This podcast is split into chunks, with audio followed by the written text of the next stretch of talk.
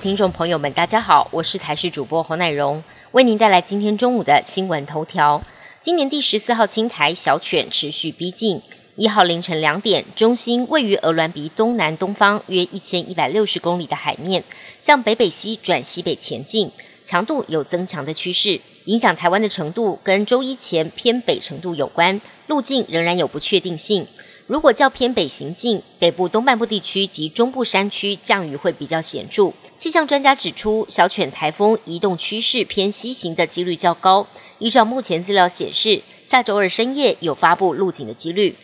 日本维持超宽松货币政策，日元持续贬值，美元对日元为一比一百四十九点三八，直径一百五十大关。对于现在是否出现换汇时机，有两派看法。有专家认为，日元若续贬至一百五十关卡，日本央行出手干预可能性很高。建议近期有实质换汇需求的民众，应该把握新台币对日元为零点二二以下的换汇机会。但也有另外一派专家持续贬态度，认为可以再观望。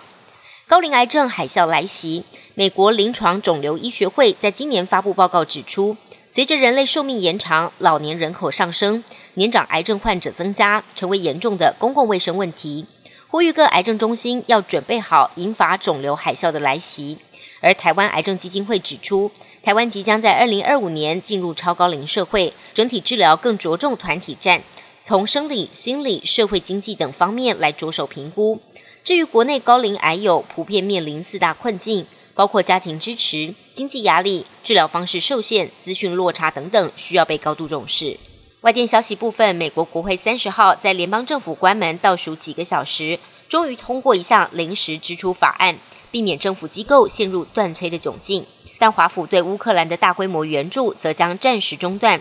美国参议院在美东时间三十号午夜之前，以八十八票对九票通过众院版的临时支出法案。总统拜登签署之后就可以正式生效，让华府将顺利躲过十月一号的关门危机。稍早，众议院则是以三百三十五票对九十一票通过这项法案，让政府延长运作四十五天到十一月十七号，但不包含对乌克兰提供援助资金。苹果发布系列新机之后，不少使用者纷纷爆出过热。对此，苹果表示，在设定或还原设备的前几天，后台执行运作增加，可能导致手机温度升高。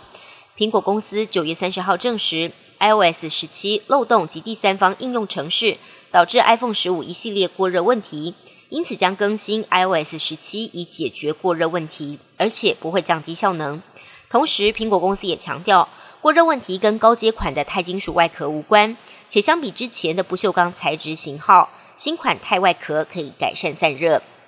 美国赌城拉斯维加斯一座球形场馆九月二十九号正式启用，由爱尔兰乐团 U2 带来首场表演，吸引大批歌迷朝圣。球形场馆下周还将举办电影首映会，里头配备全球最大的环形 LED 荧幕，坐在不同区域的观众可以听到不同音效甚至语言，将带给影迷前所未有的观影体验。